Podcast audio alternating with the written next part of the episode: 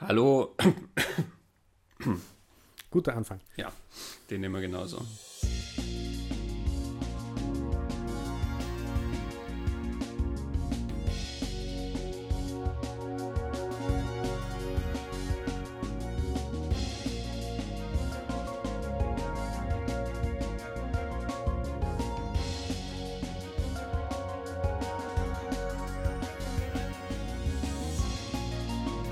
Hallo und herzlich willkommen zum Lichtspielplatz, dem Podcast, wo die filmische Zukunft auf die Gegenwart trifft. Ich bin Christian Genzel, mit mir im cineastischen Salon sitzt. Christoph, hallo. Hallo Christoph. Hi. Bevor wir uns auf unser heutiges Thema stürzen, ein kurzer Hinweis. Administratives heute. Der aufmerksame Hörer, und andere haben wir ja gar nicht, hat letztes Mal schon gemerkt, dass wir einen neuen Sound haben. Jawohl, schöne Musik. Ja, nach drei Jahren unseres altgedienten Scores haben wir da ein bisschen aufgelevelt und haben den Dominik Niesel von der Theaterkonsole angeheuert, Mhm, danke. Der, der uns einen richtig schönen epischen Score äh, für unseren zukünftigen Lichtspielplatz gemacht hat. Ich finde auch, dass er sehr gute Arbeit geleistet hat. Wer sich für Dominik und seine Arbeit als Musiker interessiert, www.dominikniesel.com, Niesel N-I-E-S-S-L. Talentierter junger Mann, von dem wir sicher noch viel hören werden. Genau, hingehen, hinhören. Genug der Vorrede. Ja, lass uns auf das Thema kommen Genau. Das Thema ist jetzt, oder die Zukunft. Wir haben, 2019. genau, wir haben festgestellt, es gibt eine ganze Reihe von Filmen, die im Jahr 2019 spielen und aber schon viel älter sind. Genau. Also äh, eigentlich jeder Film, der dieses Jahr rauskommt oder die meisten spielen natürlich 2019. Aber eine Menge Science-Fiction-Filme sind im Jahr 2019 angesiedelt. Allen voran der ganz große Klassiker Blade Runner. Blade Runner, genau.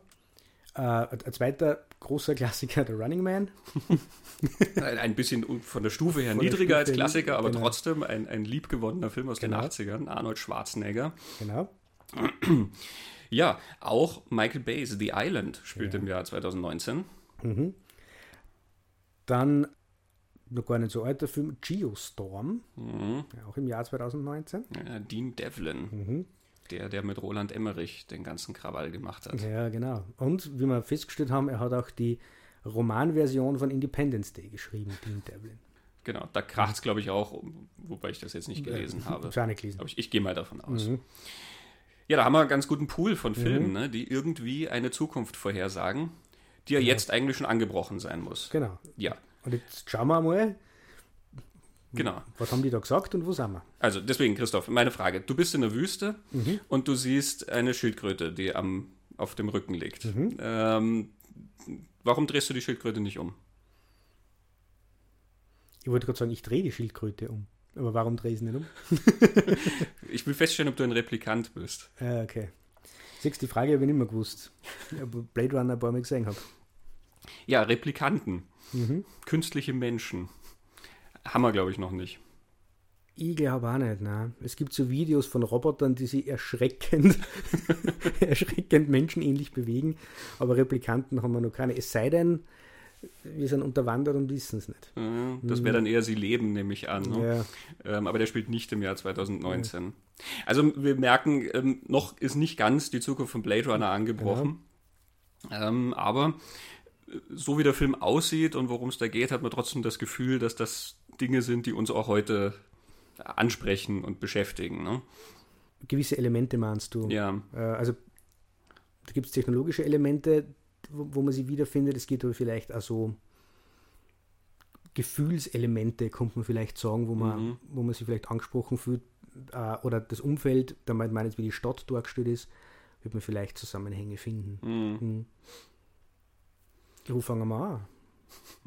ja G Gefühl klingt gut. Die Stadt.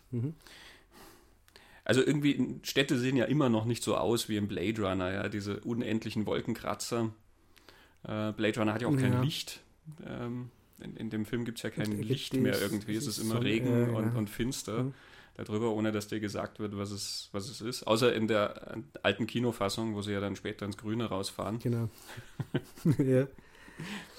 Also ich habe bei Blade Runner gefunden, dieses, dieses Gefühl von, von Isolation, dieses Abgetrenntsein von, von allem anderen, dass das vielleicht was ist, was man heute auch vielleicht so erlebt, mhm. was ja oft einmal gesagt wird und, und darüber gesprochen wird, die Menschen vereinzeln sozusagen. Mhm. Heutzutage nennt man das immer, dass das immer vor dem Computer sitzen. Das Internet äh, spielt eine Rolle, das ja in das Internet gibt es im Blade Runner ja so nicht. Mhm. ähm, das Element irgendwie. Und ein anderes Element ist, ich, ich finde schon, dass der, der Film eine recht depressive Stimmung hat und ähm, 50 Prozent in den westlichen Industrieländern Menschen erkranken irgendwann in ihrem Leben an Depression. Mhm. Ähm, ob Blade Runner das gewusst hat, weiß ich nicht. Ich glaube, es liegt dann eher an der Gemütsverfassung von Ridley Scott in der Zeit, wenn man sich gewisse Dokus über Blade Runner anschaut. Mhm. Dem dürfte es nicht so gut gegangen sein. Aber stimmt natürlich diese, diese Idee, dass in, in, den Ballungszentren ja immer mehr und immer mehr mhm. Leute zusammenkommen. Das ist ja natürlich auch was, was man sieht. Die Städte wachsen und wachsen mhm. unheimlich und wir haben eine Bevölkerungsexplosion. Mhm. Ähm, sozusagen, es sind dann natürlich irgendwann immer mehr Menschen auf kleinerem Raum zusammengesperrt, mhm. gewissermaßen, aber trotzdem ist die, die Kommunikation zwischen den Leuten dann eigentlich weniger. Ja? Also du, du, diese Anonymität der Stadt, du bist in einem Wolkenkratzer mit, ich weiß nicht wie viele Wohneinheiten dort und kennst ja letzten Endes dann niemanden. Ja. Das ist, glaube ich, was, was jeder, der in so einem großen Wohnblock mhm. wohnt, ähm, dann auch kennt, dass du da maximal einen Nachbarn vielleicht kennst. So. Mhm. Und ein anderes Element, was im Blade Runner schon drinnen ist, was vielleicht, wenn man heute schaut, gar nicht mehr so auffällt, ist dieser asiatische Einfluss. Mhm. Ähm, also da gibt es diese Fast Food- Stände, wo es asiatisches Essen gibt zum Mitnehmen. Es gibt diese ganzen Reklameschilder, die hängen, hast also so japanische, chinesische, koreanische, was auch immer, mhm. Schriftzeichen, also ich kann ja das alles nicht lesen. Ähm, und auch der, der eine der eine Charakter, der so eine Mischsprache spricht, die ja von asiatischen Sprachen so beeinflusst ist. Mhm. Und das dürfte in die 80er Jahre, wie Blade Runner gemacht worden ist, dürfte der Einfluss noch nicht so groß gewesen sein, aber das sagen sie auch irgendwo, dass das irgendwie absehbar war, dass das immer stärker wird man sieht es halt auch. Also das ist ja. gerade in amerikanischen Städten ja nur viel mehr. Wobei ich ja glaube, also in amerikanischen Städten, die, die Chinatowns und so weiter, mhm. die gibt es natürlich schon wesentlich länger, ähm, die ja durch die Einwanderer gekommen sind, mhm. die dann zum Beispiel die Eisenbahn bauen durften. ähm, die, ich, ich, glaube, in Blade Runner, die, die Präsenz von Asien rührt ja auch daher, dass natürlich, das war in der damaligen Zeit ja sehr stark ähm, auf, dem, auf dem Bereich der Elektronik mhm. haben ja gerade die Japaner dort sehr, sehr starke Konkurrenz gegenüber mhm. den, den westlichen Ländern geboten. Und diese, diese gewissermaßen diese Übermacht, äh, die da kommt von woanders, dass sich das so vermischt, ich glaube, das ist da mhm. sehr stark spürbar, spürbar. Die Tatsache, dass das heute auch wieder so, so ein gewohntes Bild ist, ist dann vielleicht auch eher fast wieder ein zufälliges, weil Japan in der Hinsicht ja wieder so ein bisschen zurückgegangen ist und dafür drängt China mhm. jetzt sehr auf den, auf den Wirtschaftsmarkt. Ja. Mhm. Und wenn wir vorher über das Gefühl geredet haben, wie du gerade gesagt hast, im Blade Runner regnet es recht viel. ähm, ich glaube, das ist auch so ein, ein, eher zufälliger Zusammenhang, dass man ja heutzutage, und wir werden ja später dann noch über einen Film reden, wo es um einen Klimawandel geht, aber man mhm. redet heutzutage vom Klimawandel, der zu stärkeren Regenfällen und zu mehr Stürmen führt und zu einer starken Wetterveränderung. Ähm, aber ich glaube, es war jetzt zu hoch gegriffen, weil man sagt, Blade Runner hätte den, den Klimawandel vorausgesehen, aber man in die 80er Jahre schon gewusst hat, mhm. man hätte ja was machen können damals. ähm, sondern es ist eher, im Film wird Traurigkeit, Depression, Gedrücktheit, Melancholie oft durch Regen und, und Dunkelheit dargestellt. Mhm. Deshalb regnet es in der Stadt, glaube ich, dauernd. Mhm. Äh, es ist ein recht unangenehmer, unwirtlicher Ort eigentlich. Und trotzdem ist ähm, spannender Blick jetzt auf, auf, auf unsere Zeit mhm. von damals. Ja. Was sehr interessant ist bei Blade Runner, das ist mir so beim, beim neuen Anschauen auch wieder sehr aufgefallen.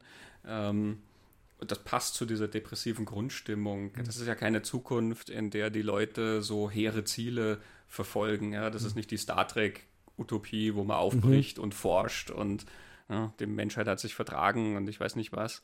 Ähm, und es ist auch nicht diese, diese Art von Zukunftsvorstellung, die dir so von Möglichkeiten etwas erzählt, sondern du siehst haufenweise Leute, denen es eigentlich überhaupt nicht gut geht. Die mhm. kämpfen halt um ihr Überleben. Mhm. Du hast Leute, ganz viele Leute auf der Straße, hast da, du siehst da auch Obdachlose und eben die Leute an diesen Essensständen und so. Das sind ja Leute, die für ganz kleines Geld ähm, etwas machen mhm. und arbeiten. Die gehen da täglich hin und, und ackern das, was sie halt machen.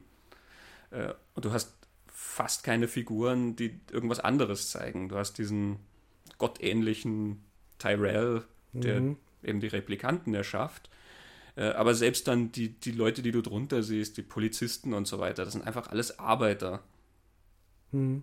Also eigentlich eine Vision ohne Visionen, die da dargestellt wird. Mhm. Ne? Also ohne Perspektiven, ja. dass das irgendwo ja. hingeht. Und das, das drückt, glaube ich, auch sehr auf die Stimmung. Ne? Dieses Gefühl, die, die leben ja da einfach nur. Die kämpfen ums Überleben, aber haben nichts, worauf sie ja. hinarbeiten. Die meisten Ziele oder die, die höchsten Ziele haben wir dann eigentlich die Replikanten, die eigentlich Menschen oder gleichberechtigt sein wollen, weil das ja dann so die große Frage ist von, von Blade Runner oder von dieser mhm. Grundgeschichte von Philipp K. Dick, äh, was macht denn den Menschen zum Menschen? Und ich glaube, im Blade Runner geht es darum, wenn ich Erinnerungen habe und, und quasi ein Narrativ von meinem Leben, mhm. was unterscheidet mich dann als Replikant nur von einem, von einem Menschen, wenn ich Gefühle zuordnen kann und so. Aber das sind nur die, die irgendwie so ein, ein Ziel haben, wo sie hinwollen, ein, ein, menschliches Ziel eigentlich. Ja, wobei deren Ziel ja letzten Endes auch nichts, die wollen halt nicht sterben. Ja. Die haben die eingebaute Genau, das Ablaufdatum. Beim DVD-Player ist ja. das ne, Planned Obsolescence oder so ja. heißt das, glaube ich, wenn ja. äh, das so geplant ist, dass drei Tage nach Garantieablauf der mhm. DVD-Player kaputt geht. Mhm. Ähm, die Replikanten haben das auch und natürlich, sie wollen nicht sterben und die wollen halt sozusagen ihren Schöpfer damit konfrontieren, warum müssen wir sterben? Und auch das unterscheidet sie ja dann letzten Endes nicht so vom Menschen. Ne? Sie mhm. kämpfen um ihr Überleben. Mhm. Also das, das ist dann auch kein sozusagen kein, kein richtig großes Ziel in dem Sinn, sondern es ist genau dasselbe wie alle anderen. Sie hm. wollen halt irgendwie länger leben. Hm. Hast du eigentlich jemals, das ist auf, das habe ich noch nirgendwo gelesen, aber so eine Art, ähm, dass im Blade Runner um so einen, einen Klassenkampf irgendwie geht, dass das einen politischen Aspekt hätte mit so einer geschaffenen Arbeiterklasse, die man aber nicht aufkommen lassen darf und unterdrücken muss, weil ja eigentlich nie genau gesagt wird, warum man die Replikanten töten muss. Die müssen nicht auf dem Mars bleiben und dort arbeiten, also das mhm. ist schon recht klar, da schafft man sich als Sklavenrasse, die Ressourcen herbringt mhm. und ähm, wenn sie die erhebt, muss man es unterdrücken. Aber warum die nicht, das wird nicht so ganz klar gesagt, sondern es ist schon klar dadurch, dass wenn sie quasi die Sklaven erheben, müssen sie ermordet werden. Mhm. So, was eigentlich so eine Arbeiterklassen, Klassenkampf-Geschichte sein könnte. Ähm, aber ich habe das auch noch nie irgendwo gelesen, dass das so betrachtet wird oder mhm. dass das irgendwie so eine, eine, Variante von dem sein kann. Denn warum sind die Replikanten gefährlich genau? Eigentlich nur, weil sie den Status quo gefährden. Und weil sie vielleicht stärker sind, ja, also körperlich sind ja, stärker. Eben, ja. sie haben ja sozusagen erhöhte Fähigkeiten mhm. und man sieht ja dann auch eben, dass sie wenn sie sich dann mal, wenn sie aufbegehren, ähm, die, die, halten sich ja dann nicht sozusagen an die gesellschaftlichen Regeln, sondern die gehen mhm. dann zu den Leuten hin und fordern was ein und wenn sie das nicht kriegen, dann bringen sie die Leute halt auch um. Ja, aus einer Ungerechtigkeit außer. Mhm. Ja. Also eigentlich sind die Replikanten ja dann, wenn man so jetzt, wie Blade Runner das erzählt, die werden ja immer geupdatet und irgendwann haben sie Gefühle und Erinnerungen und ein Narrativ und so. Mhm. Äh, da kommt ja dann auch diese Geschichte her, ist nicht eigentlich ein Deckard-Replikant, mhm. ähm, was ja bis zur Fortsetzung wirklich keiner gewusst hat. ähm, und Ridley Scott behauptet ja bis heute, dass er einer ist, oder? Deswegen hat er ja im Director's mhm. Cut dann extra diese Szenen eingefügt, mit dem, ne, mit dem Einhorn. Mit dem Einhorn, ja. Äh, aber eigentlich sind ja dann die, die Replikanten dann die, die besseren Menschen. Du hast einfach so ein, ein Menschheitsmodell, das am Auslaufen ist, mhm. das also einfach nur mehr quasi den Status quo, den Machtstatus dadurch erhält, dass einfach die, die aufbegehren, einfach weggeputzt. Mhm. Eine Polizeieinheit erfindet, die das macht für einer.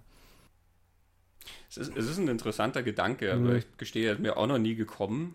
Ja. Ähm, klar, es sind die eine Sklavenrasse sozusagen, diese Replikanten, mhm. aber so habe ich sie nie gesehen, weil sie ja letzten Endes, da sie künstlich erschaffen sind, wie mhm. Werkzeuge sind. Und damit mhm. ist eigentlich die Geschichte ja eben das Werkzeug, das gegen den Schöpfer mhm. aufbegehrt. Ne? Oder das nicht mehr das tut, was es, was es soll. Das ist wie sehr viele technologische Dystopien, ja, der Terminator, also Skynet es ist mhm. von uns geschaffen und irgendwann kommt das zu uns zurück und es ist stärker als wir und wir können uns dagegen nicht mehr wehren oder wir haben das nicht mehr unter Kontrolle. Die Geister, die ich rief. Mhm. Ja. ja. Ähm, dass dieser Gedanke drin ist. Und ich glaube auch, dass, wenn du eben diesen Kontext anschaust, in dem Blade Runner ja entstanden ist, dass das ja auch der, der, der große Gedanke ist. Also in den die technologischen Fortschritte, die kommen, dass die dort thematisiert werden wollen. Du hast in, ja, 1982, wo der Film rauskommt, ja sicherlich auf der Welt irgendwo das Thema Sklaverei oder mhm. Ja, Ja, sicher. ähm, Aus, Arbeitsausbeutung Mhm. oder irgendwie so, aber ich glaube nicht so dringend, dass es da behandelt werden muss, sondern ich glaube, was behandelt werden muss dort ist das Thema der Technologie, die Mhm. plötzlich Möglichkeiten bietet. Also du hast ja in den 80ern dir schon eben, da tauchte dieses Thema der künstlichen Intelligenz zum Beispiel ja Mhm. schon sehr verstärkt auf. Da ist jetzt da die Frage, ich habe auch die, literarische Grundlage gelesen, also das uh, Do Androids Dream of Electric Sheep von Philip K. Dick. Mhm.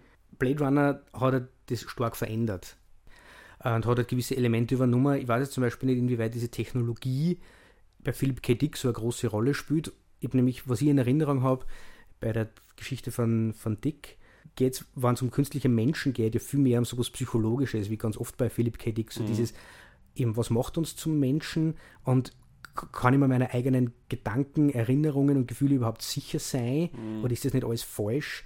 Das ist, hat Philipp K. Dick permanent thematisiert in seine Geschichte und hat Mhm. Ja, aber Wahrnehmung ist bei ihm immer Genau. sehr stark. Ne? ja, und, und hat es aber dann immer auf, auf so ein irgendwie technologisches Element braucht oder in, in Scanner Darkly dann über so Drogen halt, Mhm. aber immer sowas von, von außen. Und Blade Runner ist ja dann weniger psychologisch und macht ihm dann das mit der, mit der Technologie irgendwie. Mhm. Also, ja, würde ich, jetzt sagen, wenn ich mich an das Buch richtig erinnere. Mhm. Aber wenn wir bei der, bevor wir zur Technologie kommen, vielleicht auch noch dieser Schöpfer. Man hat ja da eigentlich so ein Steve Jobs, Bill Gates, Zuckerberg, verzerrte Figur mit diesem Tyrell. So dieser, Mhm. der mächtigste Mensch, der Schöpfer, ist ein CEO einer, einer Tech-Company, der irgendwo in seiner Mhm. Pyramidenspitze sitzt äh, und permanent die Zukunft erfindet. Und das habe ich spannend gefunden, dass man jetzt eigentlich so Mhm. ich meine, ja, heruntergekochte Versionen natürlich, ist ja nicht so extrem, aber Blade Runner ist natürlich extrem. Aber da ist nicht mehr irgendeine Regierung oder ein Staat oder, oder Mhm. ein politisches Oberhaupt, sondern du hast einfach einen, der CEO einer Tech-Company. Mhm. Der ist der Schöpfer. So. Mhm, Das stimmt. Mhm. Der dann auch eben die Welt ja mitgestaltet Ja. durch das, was er dort erfunden hat und steuert und verkauft letzten Endes. Ne? Ja. Ja. das ist interessant. Ähm, wobei natürlich, also das ist auch wieder, damals hat man sich diesen CEO natürlich dann als alten Mann vorgestellt. Mhm. Ne? Das ist dieser, der ja auch, gut, bei Blade Runner ist sowieso nie irgendjemand menschlich. Es verhält Mhm. sich ja nie jemand wie ein Mensch im Blade Runner. Die stehen ja immer alle ganz steif da und, und reden ja immer sehr, sehr unterkühlt und Mhm. so. Also so redet der ja auch und das passt natürlich zu dieser schöpferähnlichen Figur Mhm. dann in dem Fall. Ne? Ähm, aber der ist dann wie so ein Vaterfigur dann ja letzten Mhm. Endes. Ne? Während ja, wie wir dann heute sehen, diese eigentlichen CEOs, die da Mhm. die, die Welt heute designen, das sind ja eher so ewige Jugendliche. Ja. Also Echte Jugendliche oder ewige Jugendliche. ja. genau, teilweise sind sie tatsächlich noch Jugendliche, aber äh, auch wenn du die weiter denkst, ja, ähm, also wenn du dir Mark Zuckerberg dann mit 60 oder so vorstellst, dann hat der wahrscheinlich immer noch so dieses Flair von einem College-Studenten, der mit Turnschuhen da rumläuft und hm, ich Ja, ich finde, dass Steve Jobs das auch bis zum Schluss irgendwie gehabt hat. Ich habe Steve Jobs ja nie so als Elder Statesman irgendwie Ja. gesehen und auch wenn er noch leben würde und gesund wäre, hätte er trotzdem sowas Jugendliches immer noch an Mhm. sich, obwohl er halt der Bord schon weiß war und so. Genau, du siehst es bei Bill Gates zum Beispiel Mhm. auch, ne, der ja damals natürlich 82, wo Blade Runner rauskam, tatsächlich ja schon aktiv war. Mhm. Ähm, und der selbst heute, natürlich ist er ein, ein älterer Herr mittlerweile, aber irgendwas Jugendliches hat er immer noch an sich. Mhm. Ne? So ein, wenn, wenn die dir dann was von der Zukunft erzählen und von den Möglichkeiten und sowas, hat das immer noch diesen, diesen Ausblick von jemandem, der irgendwie jung ist und sich eine Welt der Möglichkeiten Ja. vorstellt, sagen wir es mal so. Der die Welt noch oder das Leben auch noch vor sich hat, Mhm. die er mitgestalten will. Aber stimmt, das ist ein, das ist Mhm. ein interessanter Teil dieser, dieser Zukunftsvision. Ja, die Technologie. Die Technologie. Ist auch was, was mir sehr, was mich sehr überrascht hat jetzt beim neuerlichen Anschauen, wie physisch diese Zukunft von Blade Runner eigentlich ist. Also, die haben da Zeitungen, die haben da Fotografien, Mhm. die, sie, die sie herumreichen. Ja? Die haben ganz, ganz viel zum Anfassen, zum Herumtragen. Mhm. Ähm, eben auch diese, diese Stände, die du gesagt hast, ja, die Nahrung auf der Straße und so. Du hast da nicht wie in Star Trek Nahrungsreplikatoren oder künstliche Nahrung wie Astronautennahrung oder sowas. Was ja alles Konzepte sind, die es damals schon gegeben hätte, sondern es sind alles wirklich immer physische Sachen zum Anfassen. Es ist eigentlich eine sehr greifbare Welt. Mhm. Du sagst auch eben, das Internet gibt es in dem Sinne nicht. Du hast zwar überall Schirme, du hast überall Daten, Informationen und, und Technologien, um die abzurufen oder um, um mit denen zu arbeiten. Und trotzdem ist das immer alles sehr, sehr, sehr, sehr greifbar. Das fand ich mhm. interessant. Stimmt. Mir fallen jetzt zwei Sachen dazu ein. Ich frage mich gerade, ob das damit zu tun hat, dass man sich damals 1982 gewisse Dinge nicht vorstellen hat können. Also die Tageszeitungen als App am Smartphone mhm. oder so. Oder ob das mit, mit, dieser Dystopie zu tun hat. Eben Star Trek ist eine, ist ist Utopie, wenn ich jetzt einmal sage, eine mhm. bessere Zukunft. So quasi der Fortschritt führt uns in, in was Besseres. Es wird immer besser, besser, besser. Es wird mhm. immer sauberer und farbiger. und Blade Runner sieht eher die Welt am absteigenden Ast. Also die, mhm. die, die, Zukunft und auch der Fortschritt führt uns eher ins, ja, die Menschen geht schlechter, die Ballungszentren wachsen, die Armut wächst und steigt, es ist immer mehr Dreck. Mhm. Äh, und deshalb gibt es dann auch Papierzeitungen und keine Smartphones. Mhm. Ja, ja, es hat so ein bisschen was, was Abgegriffenes dann an mhm. sich. Ne? Es sieht ja auch irgendwie alles alt aus in Blade Runner. Ja, alles abgenutzt, ja. Ja, ich, also ich glaube schon, dass gewisse Technologien lagen ja schon in der Luft, die Blade Runner nicht aufgreift. Also Tron zum Beispiel, gleiches Jahr. Mhm. Weiß nicht, in welchem Jahr Tron spielt. Ich glaube, Tron spielt 1982. ähm, aber Tron zum Beispiel hat diesen Gedanken, diesen Internetgedanken ja schon drin. Das, mhm. das Master Control Programm will sich mit anderen Computern irgendwie vernetzen, um, um diese Daten zu sammeln, weil das Master Control Programm weiß, wissen, also die, die, Datensammlung, das es macht. Je mehr du an Informationen hast, desto mächtiger bist du. Mhm. Das ist natürlich alles ein bisschen schwammig mhm. dort formuliert mhm. und gedacht, klar, aber ähm, dieser Gedanke, dieser virtuelle Gedanke ist ja auch sehr stark in Tron. Und das mhm. ist im Blade Runner zum Beispiel überhaupt nicht der mhm. Fall. Ähm, also die telefonieren noch ganz normal miteinander und sie haben halt ein Bildtelefon vielleicht, genau. wo sie Videotelefonie gibt es. Aber in der Telefonzelle, genau. Und genau. Dann, und dann er hat so einen Orthörer, oder? Mhm. Er hat so ein Orttelefon, ja. Allein das mit dem Foto, also ich finde es ja spannend, das sind physische Fotos, mhm. ja, wie man sie ja heute ausdrucken muss, die aber dann in einen Computer einspeist und dann eigentlich ein, ein, dieses Bildauflösungsprogramm, wo man das ganze Bild scannen kann, das geht über Voice, also über, mhm. über Spracheingabe, kann man den Computer dirigieren, der dann Details rausholt und da die Auflösung verbessert. Mhm. Aber du brauchst ein physisches Foto. Also ja, ja, er scannt das ein über genau. dieses Foto. Er hat das nicht schon als Datensatz genau. dort ähm, und er blickt auch dauernd durch alte Fotos durch. Mhm. Ne? Und, eben, und dann sagt Alexa, zoom mir ja, genau. in den Spiegel rein. Mhm. Und also wenn ich diese Sequenz, wo er da dieses Foto sich anschaut, richtig verstehe, kann der Computer ja auch offensichtlich aus diesem Foto den Raum wiederherstellen, sodass du Sachen siehst, die du eigentlich auf dem Foto ja nicht siehst mhm. sondern es geht ja dann immer darum, beweg dich nach mhm. rechts und dann zoom ja, wieder genau. rein und raus. Das heißt, er bewegt ja sozusagen die, die, Betracht äh, die, die Perspektive des Betrachters mhm. mit dem Computer. Mhm. Ja, der Computer kann aus diesem einzelnen Foto sozusagen ein 3D-Modell dieses ja, aufgenommenen ja. Moments wiederum erstellen. Und deswegen sieht er dann über den Spiegel, nachdem er sich da und da hinbewegt hat mit dem Computer, eine Information, die er so auf dem Foto ja nicht gesehen hätte. Mhm. Und dann druckt er sich die Information aus. Das heißt, er hat wieder einen, einen physischen Gegenstand. Ja. Und der ist ja von der Auflösung her so bizarr schlecht. Ja, also das schaut aus wie meine, so wie wenn du am C64 Sachen eingescannt hast. Ja. Wieder ganz, ganz grobkörnig mhm. und also ich glaube als, als Fahndungsfoto ungeeignet. Ja, ist auch eben schwierig auszukriegen, liegt es an der, an der Vorstellungskraft, was einfach nicht imaginierbar war damals. Mhm. Und oder hat es ja dafür mit dem Genre zu tun und mit diesem Gefühl von, von Nostalgie und Sehnsucht nach einer gewissen Vergangenheit, was mhm. bei Blade Runner eine Rolle spielt.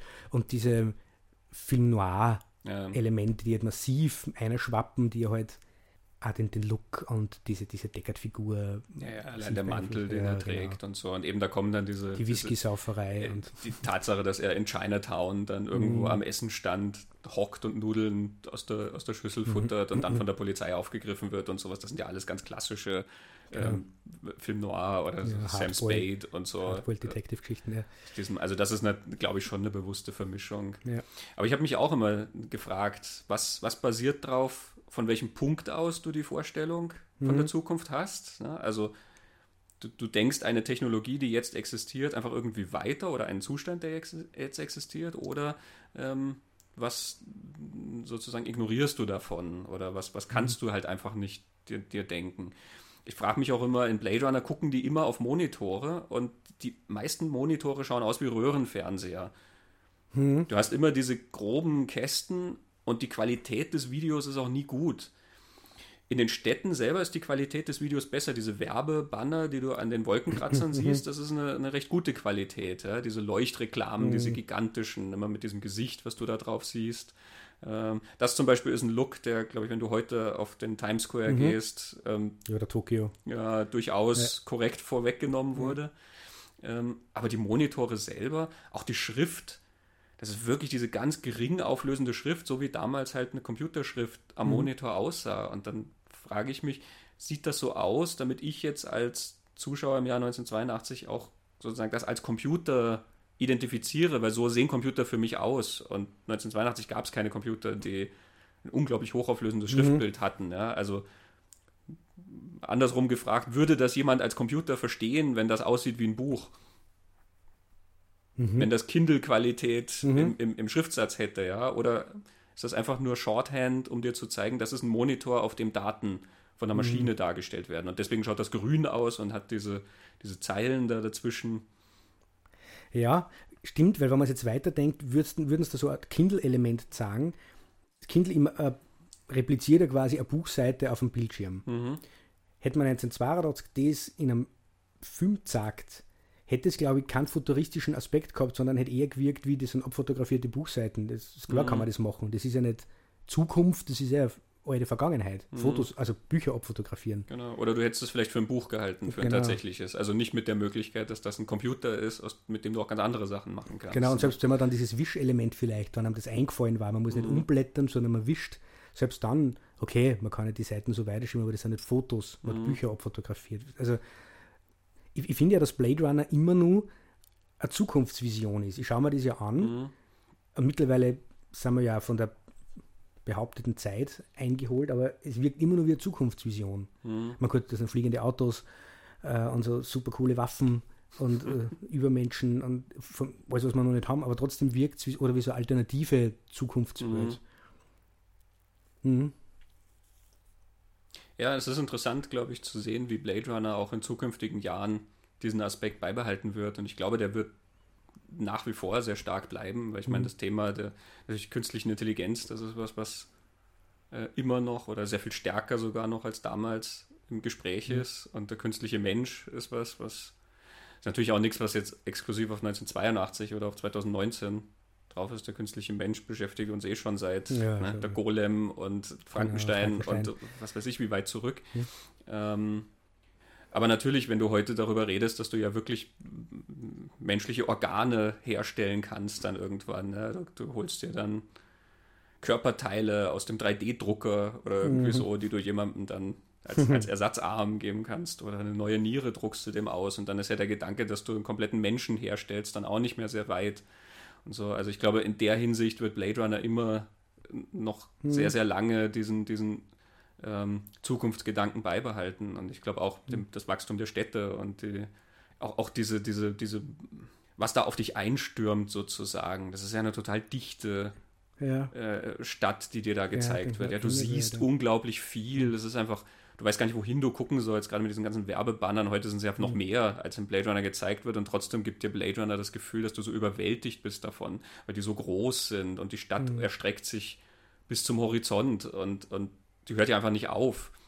Und, und jedes Bild ist so vollgepackt mit, also es ist ja keine leere Zukunft, sondern überall sind so viele Dinge und so viele Menschen und, und es dampft und mhm. ja, das, das ist von, von der Sensorik her, glaube mhm. ich, sehr, sehr, sehr viel, was da einfach einströmt. Ja. Und dieses Gefühl, was wir am Anfang gesagt haben, ich glaube, dass jeder Mensch irgendwann einmal in, in seinem Leben oder immer wieder in seinem Leben so Phasen hat, diese Vereinsamung, dieses Isoliertsein, dieses, mhm. dieses Traurigsein, dieses nirgendwo andocken können, sie, diese Dunkelheit, diese, diese Nacht, das hat ja auch so einen verführerischen Sog manchmal ja mhm. in, in irgendeiner Form. Und man kommt immer wieder in so Gefühlszustände und, und da dockt dann Blade Runner immer wieder mal bei Leuten an, die, die sich da emotional vielleicht angesprochen fühlen mhm. von dem. einfach eine Vision einer, einer, Großstadt bei Nacht und diese ganzen Lichter, das, das kann ja was Verführerisches haben. Mhm, ja, das ist was Romantisches letzten ja. Endes. Ne? Klar, und dann natürlich diese Cyberpunk-Ästhetik, die da reinkommt. Mhm. Ähm, dass die dann halt auch so extreme Looks haben. Mhm. Ja, und also wie, wie Daryl Hannah dann aussieht als, ja. als Pris oder Rutger Hauer ist ja auch ein ganz, ja. ganz eigener Look und dann hat das auch diesen, diesen Außenseiter-Charakter, der da mit reinkommt. Ne? Die gehören da irgendwie nicht hin und die schauen dann auch anders aus oder, oder denken irgendwie anders und kämpfen sozusagen um ihr Daseinsrecht. Mhm. Ich glaube, das ist auch so ein Thema, was ein sehr mhm. zeitloses Element ist. Ne? Mhm.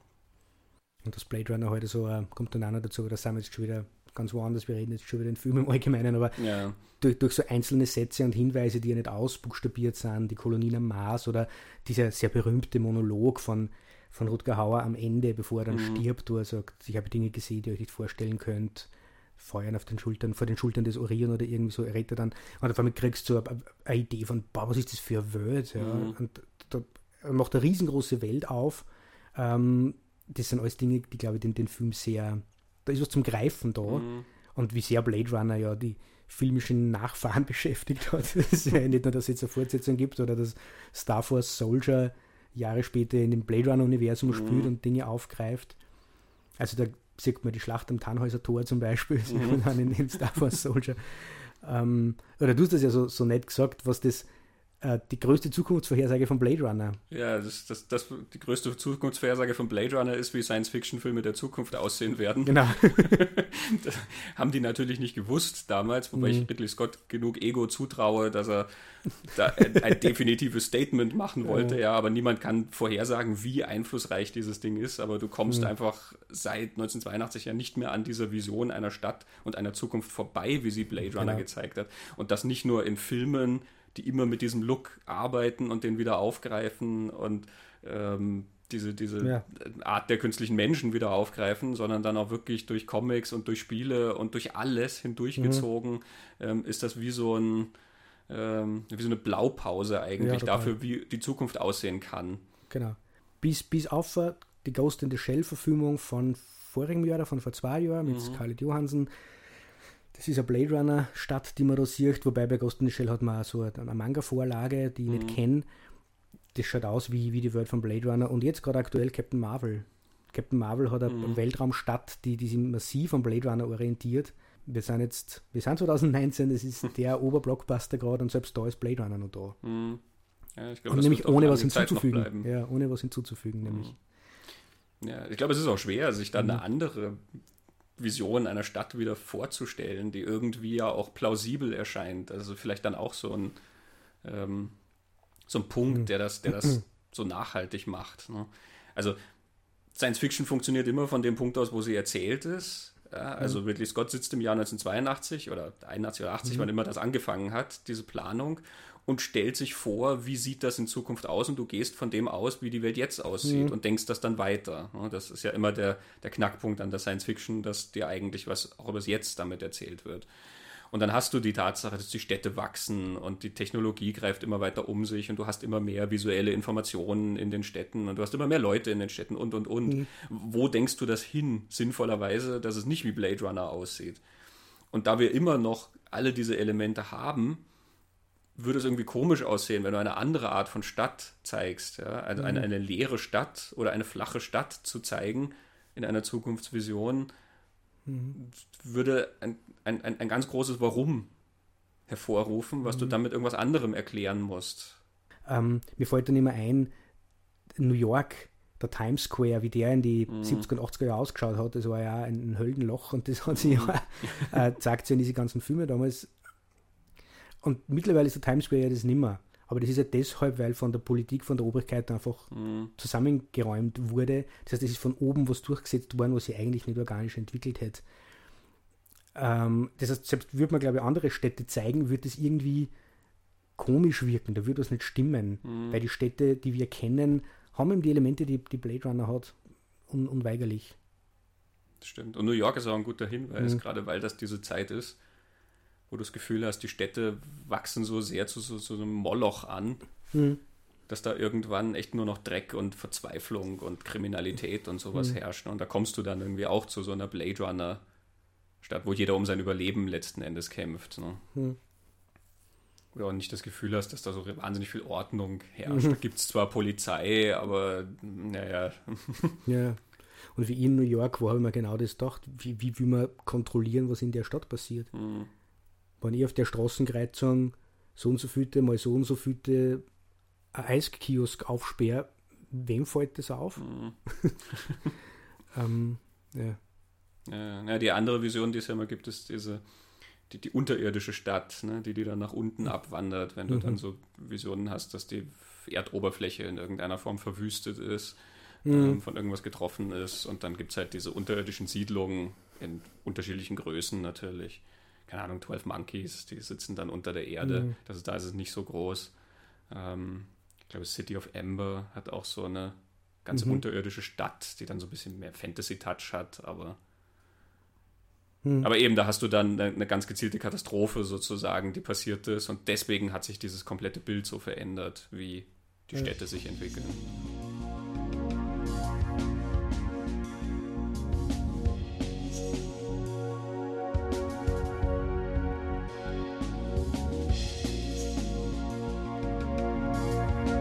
Ja, schauen wir mal auf den nächsten Film. Ja.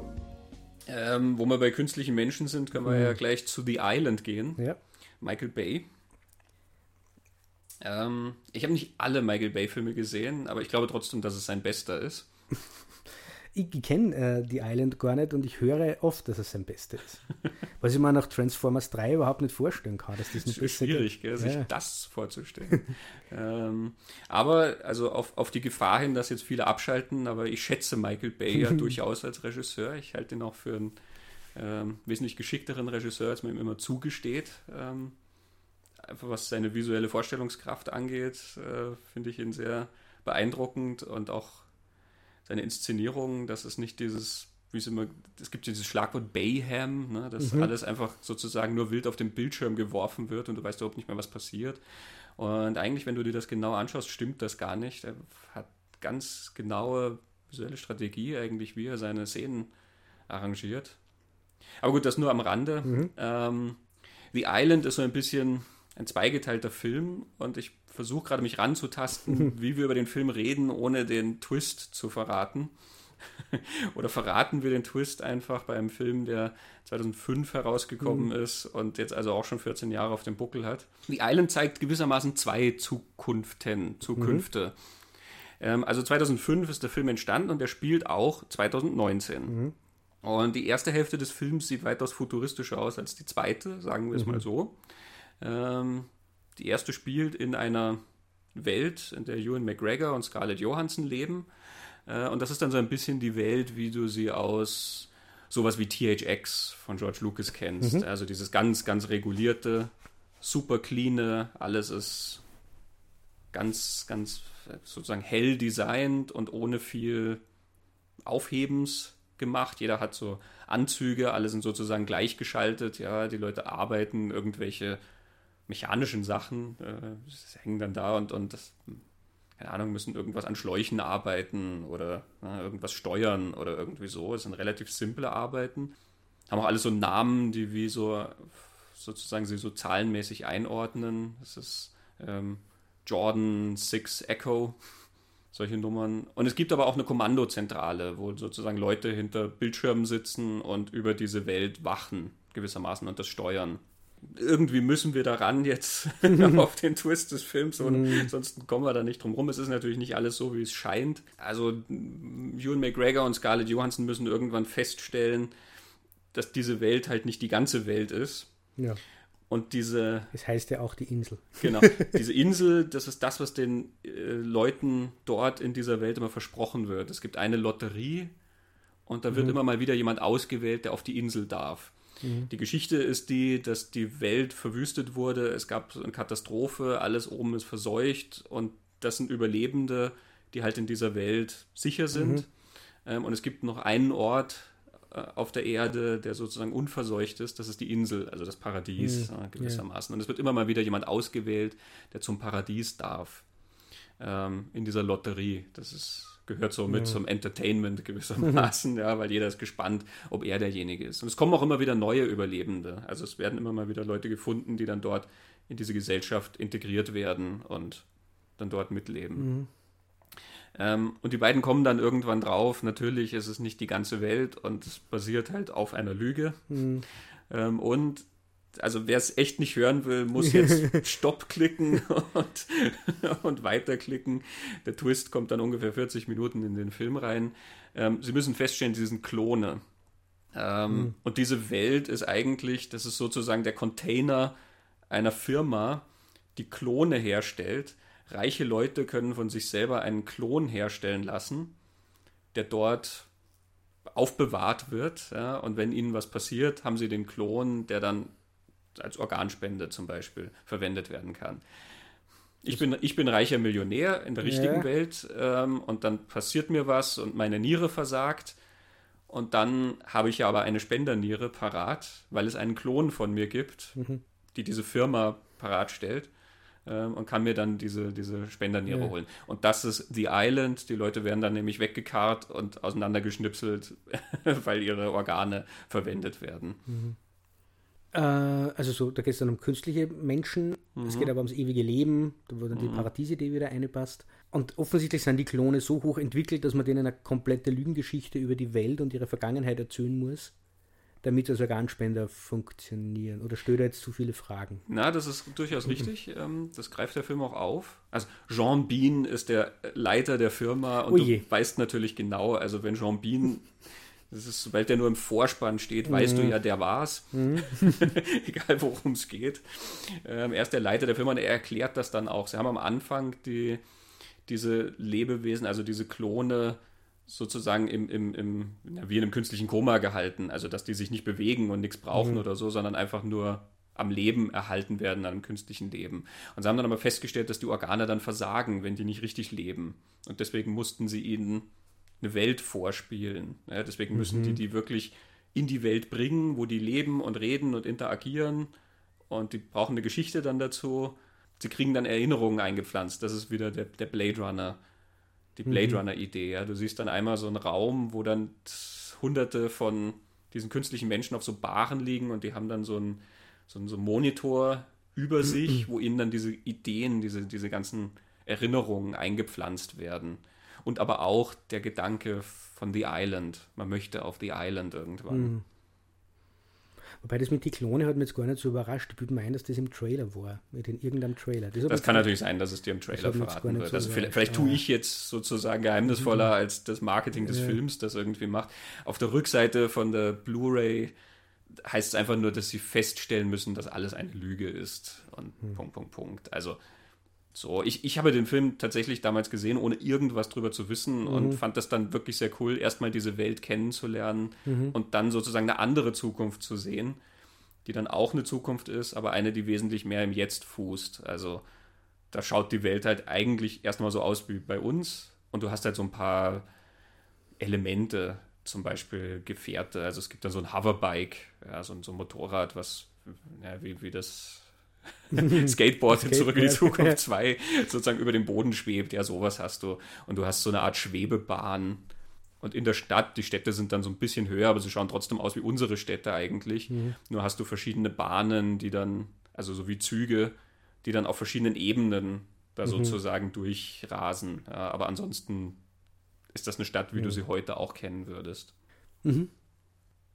Das ist ganz spannend, dass du diese zwei Arten von Zukunft siehst. Und natürlich mhm. vom Jahr 2005 aus kannst du natürlich gewisse Sachen näher vorhersagen, sage ich mal, als also Blade Runner zu 2019, 82 auf 2019, das ist eine mhm. sehr große Distanz. Ne? 2005 auf 2019, das ist schon sehr viel geringer. Mhm. Und die Tatsache, dass du dann zum Beispiel dort ein Bildtelefon siehst, was wirklich ein sehr, sehr schöner, das ist wie auf so einem Tablet quasi, mhm. ne? hast du dann und natürlich in, in erstklassiger Übertragungsqualität unterhalten mhm. die sich ähm, mhm. per Bildtelefonie. Das überrascht dich im Jahr 2005 natürlich dann nicht mehr. Das ist mhm. einfach nur Skype in, in guter Qualität. Mhm. Klingt aber jetzt für mich auch so, dass es vielleicht eher um so, ein, so menschliche Aspekte und menschliche Abgründe, so wieder mhm. eine Herrscherkaste, sagen wir mal, oder Herrscherklasse, die sie Sklaven oder, oder niederere mhm. Menschen irgendwie organisiert zum eigenen Gebrauch, könnte mhm. man sagen. In dem Fall, dass sie halt ewig leben. Also ich nehme mal an, es läuft auf das aus, die wollen ewig leben, wenn es permanente Organe ersetzt kriegen oder mhm. so. Ja, ich weiß nicht, ob es dann aufs ewige Leben genau hinaus aber auf jeden Fall natürlich auf eine Lebensverlängerung. Ja. Also du kannst da natürlich, was weiß ich, Jahrzehnte hinzufügen, weil klar, ne, mhm. irgendwann, wenn im Alter die und die Organe versagen, holst du dann halt einfach neue und hast halt mhm. wieder 50 Jahre Bonus drauf. Genau, also diese Ausbeutung steckt natürlich genauso ja. mit drin wie in Blade Runner. Und was ich sehr interessant fand, also wenn du es aus heutiger Sicht siehst, und das ist was, was 2005 ja eigentlich noch gar nicht der Fall war, diese Klone haben solche, ja, die haben so Armreife, um sie zu identifizieren, mhm. ja, und der Armreif kontrolliert alle ihre Körperfunktionen. Ja, ja, also, Smartwatch. Ja, aber hallo. ähm, die kriegen dann quasi immer die Info, der, der Blutzuckerspiegel ist zu niedrig. Ja, deswegen kriegen die ein anderes Essen zugewiesen. Ähm, die gehen dann in die Kantine. Am Anfang, Ewan McGregor will unbedingt Speck zum Frühstück haben und die geben ihm halt keinen Speck, weil ja, aufgrund seiner Werte mhm. darf er nicht.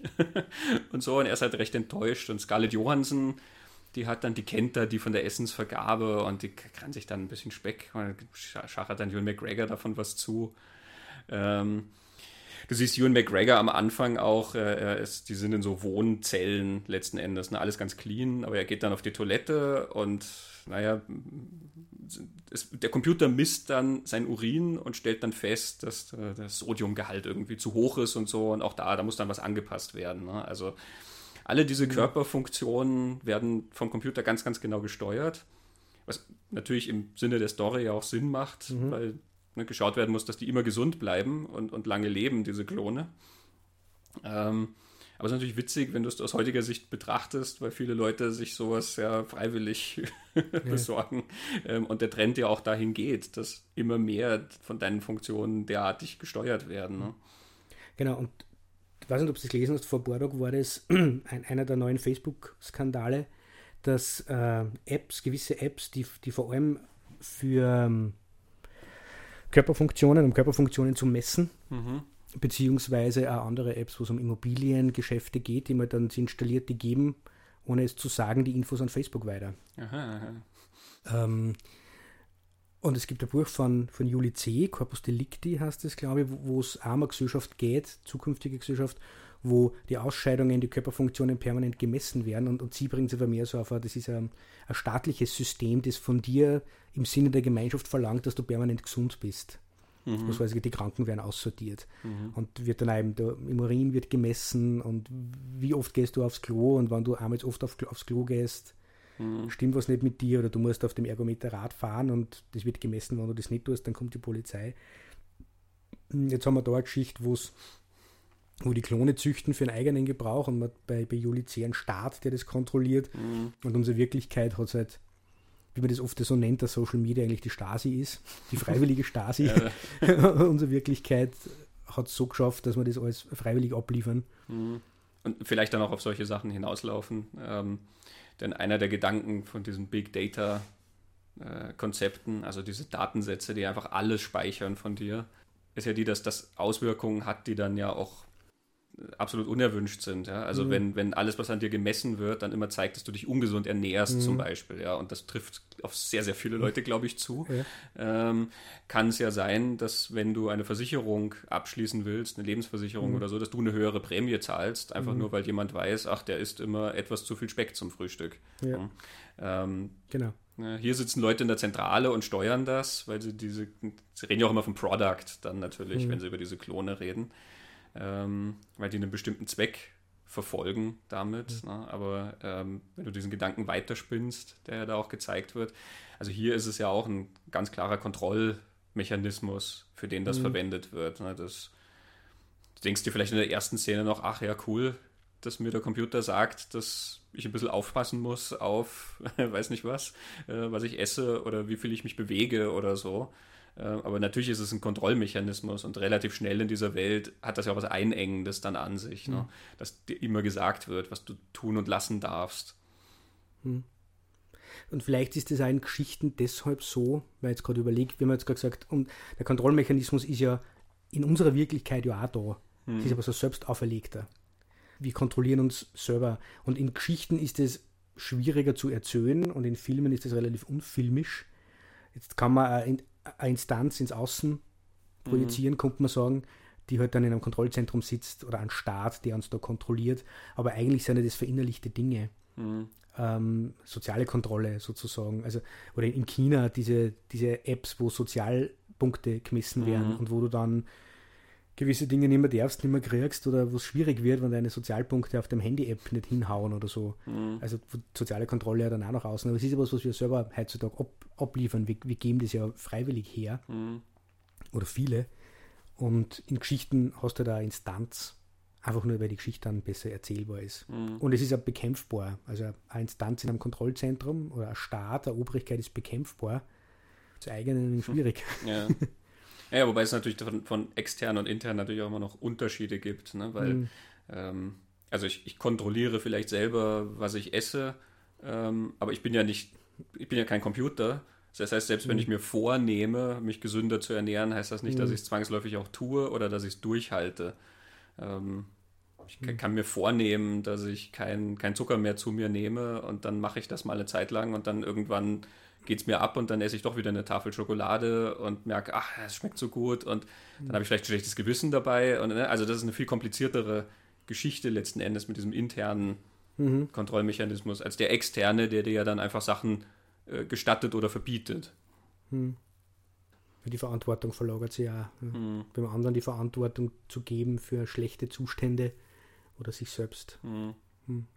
Ja, das ist dann vielleicht auch wieder dieses das Element, was in The Island dann sozusagen das, das, was nicht an ein spezielles Jahr oder eine spezielle Zukunftsvision oder so gebunden ist, dass du einen Menschen im System hast, der irgendwann anfängt, sich zu fragen, was ist denn das überhaupt? Stimmt das alles so? Mhm. Also der, der, Zweifler sozusagen. Und das hast du ja in ganz, ganz mhm. vielen, mhm. natürlich in vielen Dystopien, aber generell in vielen Geschichten, dass jemand in irgendwas aufwächst ähm, und irgendwann anfängt, nachzudenken über die Welt und, und über die Beschaffenheit der Welt ne? und dadurch hm. dann irgendwas anderes merkt. Hm. Also Matrix, ähm, da kriegst auch eine andere Welt dann serviert, nachdem Neo dann irgendwann mal anfängt. Die richtige Pille zu nehmen. ähm, aber natürlich, äh, eben THX ist ja genauso. Irgendwann mhm. ecken die Leute halt auch an, auch ein bisschen mit diesem Freiheitsgedanken. Ne? Ähm, ich möchte ja tun und lassen können, was ich will. Warum wird mir vorgeschrieben? Hm. Das ist, Ewan McGregor hat so einen, so einen coolen Moment, wo er dann sagt, warum ist Dienstag Tofu-Tag? Wer hat entschieden, dass es Dienstag Tofu gibt und wer hat entschieden, dass ich Tofu mag?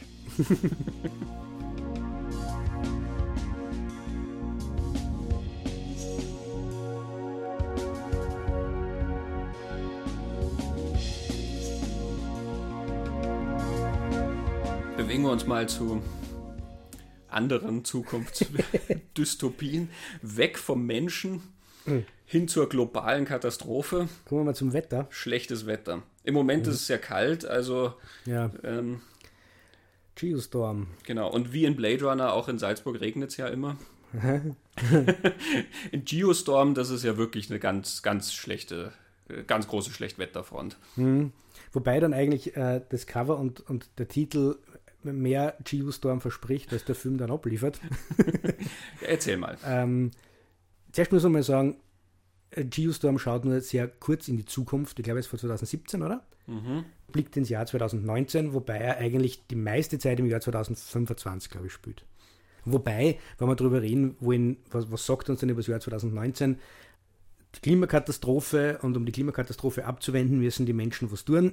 sie reißen sie zusammen, machen internationale Initiative und spannen ein Satellitennetz um den kompletten Globus. Mhm. Mit Hilfe dieser Satelliten kann man das Wetter beeinflussen und ähm, die Klimakatastrophe abwenden. Hm. Super. Guter Plan. Das ist so das, was 2019 passiert. Erzähler ist die Tochter der Hauptfigur, also ein Kind, erzählt uns diese Geschichte, rückblickend. Denn dann springt die Handlung sechs Jahre in die Zukunft, 2025. Ich hoffe, ich täusche jetzt nicht, aber es ist eigentlich wurscht. Wo es dann darum geht, dass die Amerikaner kontrollieren diese, dieses, diese Satelliten, beziehungsweise gibt es eine Raumstation, von denen aus diese Satelliten irgendwie gesteuert und kontrolliert werden, weil sie das mitgebaut haben oder federführend gebaut haben mit einem internationalen Team und jetzt ist die Zeit abgelaufen, jetzt soll das quasi in internationale Hände übergehen und da gibt es Konflikte. Und auf einmal tauchen so Wetterkatastrophen auf einmal wieder auf und irgendwas stimmt nicht. Und ne, da muss man dann ins All fliegen. Geostorm ist ein Best-of. du hast politische Intrigen, du hast Thriller, du hast Weltraum, du hast so 2001 Elemente, Handgriffe, die im Weltraum wie durchgeführt mhm. werden. Du hast Katastrophen. Katastrophen ja. ja. also du hast äh, Familiengeschichte mit zwei Brüdern und einem Kind und bla hier und bla her. De facto geht es um einen Klimawandel. Und das, was Dean Devlin da tut, ist eigentlich das, was man von Roland Emmerich, mit dem er ja recht viel gemacht hat, mhm. von der Haltung her kennt. Äh, man würde Emmerich jetzt nicht zuschreiben, dass er ein, Grüner ist, aber er hat eigentlich sehr viele grüne Themen in seine Filme. Ja, das immer wieder aufgegriffen. Genau, um, Umwelt, genau. Und was er erzählt ist, die, die, die Klimakatastrophe ist vom Menschen gemacht und beruht auf der Kleingeistigkeit und der Macht Gier des Menschen. Mhm. Das reflektiert er dann in dem Film irgendwie auch, weil es dann natürlich darum geht, dass die Amerikaner oder jemand in der amerikanischen Regierung will dieses Machtinstrument, die kann das Wetter kontrollieren, nicht aus der Hand geben und der mhm. internationalen Gemeinschaft, weil da kann man ja Druck ausüben und deswegen sabotiert das wer automatisch, dass eben dann dieser Geostorm entsteht. Das entsteht dann offensichtlich, wenn sie mehrere Stürme vereinigen und dann sind sie nicht mehr kontrollierbar und machen alles hin. Ähm, also so, da hat dann auch wieder die Technologie nicht unter Kontrolle. Ed Harris ist es. ähm, Der ja noch so vertrauenswürdig war, bitteschön, als Mission Commander in Apollo 13. Meine größte Frage bei Geostorm ist, wenn man jetzt von der Technologie einmal sagt, okay, es geht um einen Klimawandel, vom Menschen mhm. gemacht und das Wetter, wie kriegen, wie kriegen wir das hin? Ähm, die Idee von dem Film ist nie, reißen wir uns doch zusammen und machen das Klima nicht kaputt, sondern es ist eigentlich wieder genau das, was das Klima kaputt macht. Der Mensch erhebt sich über die Natur. Wir bauen einfach ein Satellitennetz und kontrollieren das Wetter. Also schon vom Ansatz her, wenn man denkt, Moment einmal. Äh, aber es war vielleicht ein anderer Film geworden. Das stimmt, ja. Ich glaube, da es ums Spektakel gehen soll. Hm. Ja, und so viel Spektakel ist dann ähm, gar nicht. Man muss dann sagen, das, was man als Spektakel sieht, hat man ja in The Day After Tomorrow und mhm. 2012 auch schon gesehen. Ja, da merkt man dann mhm. doch den, den Meister, nämlich Emmerich, ja. der Meister der Verwüstung und der Schüler, Dean Devlin. Mhm. Also ich hatte dann auch ja so das Gefühl, dass Geostorm so ein bisschen die Bachelorarbeit ist beim Professor Emmerich. Und man sagt, schau mal, ich kann auch Sachen kaputt machen. Mhm. Und Professor Emmerich würde sagen, ja, ja ist ja, nett. Schön ähm, kaputt gemacht. Genau. Ich bin gespannt, wie dann mal deine richtige Abschlussarbeit aussehen ja. wird. Vor dann also Hochhäuser um wie Dominosteine nach der mhm. Reihe und so. Äh, und es erinnern dann auch ein paar Sachen an, an die Emmerich-Geschichten. Also, was für, was für eine ist das? Ich glaube, 2012, wo, wo quasi der Erdkern sich doch so erhitzt, oder? Ja, genau. Und das wird uns dadurch gezeigt, dass die eine Luke aufmachen und da kocht Wasser drin. Ja, ja, da blubbert es dann. Ja, genau. Und, und, in, und, und in Geostorm ist dann irgendwie so, da glühen dann irgendwelche Rohre und mhm. äh, brechen Straßen auf und so. Im San Andreas haben wir ja auch gesehen, wo auch viel mehr kaputt wird, das ist mhm. in Emmerich, aber von dem her, ja, also vom, vom Blick in die Zukunft, ja, die, der Klimawandel und die Klimakatastrophe und mhm. die Idee ist, dass der Mensch das, das Wetter kontrollieren soll. Was ich dann den ganzen Film nicht wirklich losgeworden bin, so als, mhm. ich finde das irgendwie problematisch. ja, vor allen Dingen eben dann eine solche Technologie dann zu installieren, die ja mhm. dann auch immer, wie wir in anderen mhm. Science-Fiction-Filmen ja lernen, durchaus fehleranfällig ist. Genau. Sozusagen, wenn wir das Wohl unseres Planeten dann darauf bauen sollen. Äh, schwierig. schwierig. Ja, und äh, in Geostorms ist es wieder die Menschen, die halt mhm. Machtmissbrauch ist Technologie, die missbraucht wird. Ich eigentlich den Eindruck, den Devlin würde sagen, was er alles kann. Er jongliert ja da 17.000 mhm. Genres. Also er mhm. schmeißt ja alles rein, um zu sagen, das kann ich, das kann ich, das kann ich. Und wenn wir buchen wie für einen Polit-Thriller, schaut her, ich habe 20 Minuten schon gemacht. Und wenn wir buchen wie für einen Katastrophenfilm, schaut was ich machen kann. Und wenn wir buchen wie für einen für Weltraumabenteuer schaut, es ist wirklich alles da. So wirklich wie so eine, eine große Visitenkarten. Mhm. So, ich kann, ich kann, ich kann. Naja, die nahe äh, Zukunft, genau. die uns bevorsteht. Aber das ist eigentlich ein beruhigender Gedanke, oder? Das, also, wir haben zwar jetzt die drohende Klimakatastrophe, aber in zwei Jahren Kriegen wird das hin. Jared Butler was erfinden ja. und dann ist alles wieder gut. Ja, genau. Also vielleicht ist diese die Message von dem Film, wir Menschen werden das schon hinkriegen. Das kann gut sein. Ja. Das ist, ja, er, er hat diesen naiven Touch da dran. Mhm. Ne? So viel so Geostorm, recht viel weiter braucht man es nicht auswalzen, glaube ich. Ja. Mhm. Aber wo wir schon bei den unterhaltsamen Science-Fiction-Nummern sind, ähm, ich habe sie am Anfang ja gar nicht erwähnt, aber es gibt ja auch tatsächlich noch zwei, gleich zwei mhm. große, großartige italienische Endzeitreißer, die im Jahr 2019 angesiedelt sind. Und sie sind beide im Jahr 1983 entstanden.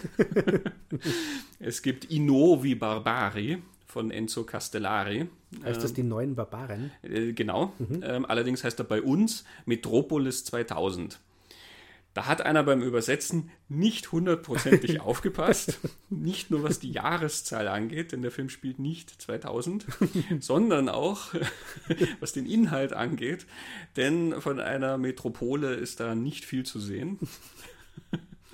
Der ist mehr so eine Mad Max-Nummer, mhm. äh, wo nach der großen Katastrophe, es hat mal Bumm gemacht auf der Erde und nach dieser Katastrophe sind die Leute wieder in so kleineren Stämmen gewissermaßen zusammen ja, und die fahren durch die Gegend mit so aufgerüsteten Kampfautos und, und diversen Mobilen. Ne? Also Mad Max, Mad Max ja. ganz, ganz stark. Okay. Ähm, und dann wird halt gekämpft. Da gibt es dann eine so eine große also ein Zusammenschluss, der so ein bisschen wie, die, wie eine Sekte funktioniert. George Eastman leitet den. George Eastman, der ja eigentlich Luigi Montefiore heißt ähm, und der immer mit ganz, ganz weit aufgerissenen Augen spielt, in allem, wo man ihn sieht. Unter anderem kennt man ihn aus diesen schönen Joe D'Amato-Horrorfilmen Anthropophagus und Absurd, wo die Augen ähnlich ausschauen, unter anderem dann, wenn er sich seine eigenen Gedärme, äh, wenn er in die eigenen Gedärme reinbeißt ähm, in Inuovi Barbari ist er One, er heißt One und ist Leiter von dieser sektenartigen äh, Kaste, die da recht barbarisch durch die Gegend äh, ziehen und immer Leute umbringen. Bin mir nicht ganz sicher, warum, aber sie wollen halt die Macht haben. Und so, er, er stolpert am Anfang über Bücher, also sie bringen am Anfang, das ist auch wie manche Fantasy-Filme ja immer anfangen. Ne? Du siehst so ein Dorf und dann kommen die Horden, ne? wie bei mhm. Conan. Also da kommt dann der Böse und mhm. mit seinen Reitern und bringt das ganze Dorf um. Und in dem Fall eben kommt One mit seiner Herde und bringt alle um und dann findet er da Bücher bei denen und regt sich irrsinnig auf mit groß weit aufgerissenen Augen. Sagt er, Books, that's what started the apocalypse. man weiß, man ist in guten Händen in so einem Film, zumal der Gedanke nie wieder aufgegriffen wird. Ähm, das hätte ich natürlich gerne erfahren, wie das Instrument, eins der größten Instrumente der Aufklärung in der Menschheitsgeschichte, dafür verantwortlich ist, dass es zur Apokalypse mhm. kam. Aber. Sie wussten zu viel. Ja, und dann wird halt gekämpft. Wir haben dann einen Helden und so einen Sidekick und naja, also ne, es gibt, mhm. gibt, viel Spektakel und es wird viel gefahren und viel gestorben und so. Und ähm, es ist so ein bisschen die Art von Endzeitabenteuer, die dann auch nicht ganz zu Ende gedacht ist. Ähm, das hat mich dann nur so ein bisschen an Waterworld erinnert. Also ich, ich mag ja Waterworld total mhm. gern und ähm, also ich, ich mag ja diese, sagen wir mal, Schnodder-Endzeit-Nummern ja irgendwie ganz gern, weil natürlich die, diese Fantasie vom Zusammenbruch der Zivilisation ist ja immer irgendwie ganz unterhaltsam. Mhm. Ja, und wie laufen die Leute dann rum und was machen die dann? Und naja, was machen sie? Sie hauen sich eins auf die Omme und. Aber bei Waterworld, das war ja auch nie so weit durchdacht. Du hast dann Dennis Hopper und seine Smokers, ja, und die, die rauchen die ganze Zeit. Und du fragst dich dann immer, wie viel Zigarettenautomaten hat diese Welt noch zu bieten? Wo sind die Tabakplantagen? Und genauso funktioniert Inovi Barbari, ja. Also die haben einfach unendlich Sprit und überhaupt alles im Überfluss. Es wird halt nie erklärt, dass in einer Welt, wo ja die Zivilisation nicht mehr so funktioniert, dass vielleicht Ressourcen knapp werden. In Mad Max wird das dann ja noch ein bisschen mhm. thematisiert mhm. durchaus, ja. Da wird dann drum gekämpft, um die Ressource Sprit zum Beispiel dort. Mhm. Ach, wurscht.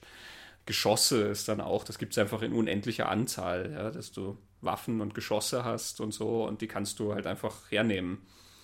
Ähm, also einer unserer, unserer Helden ist Fred Williamson, der ja auch so ein Kultdarsteller mhm. aus der Italo-Ecke ist. Der hat Pfeil und Bogen ähm, und hat aber so Explosionsgeschosse. Der hat dann vorne dran sowas, wodurch er Explosionen hervorrufen mhm. kann, weswegen er dann eben auch gegen Autos damit kämpfen kann und so. Ähm, und dann denke ich mir auch, das, was da John Rambo. Ah. Rambo hat doch das dann, ist es im dritten, wo er so komische Kegel vorne drauf schraubt. Ja, es Siehst du, und der Rambo war viel 3, später. Rambo 3, oder? Ist das dann?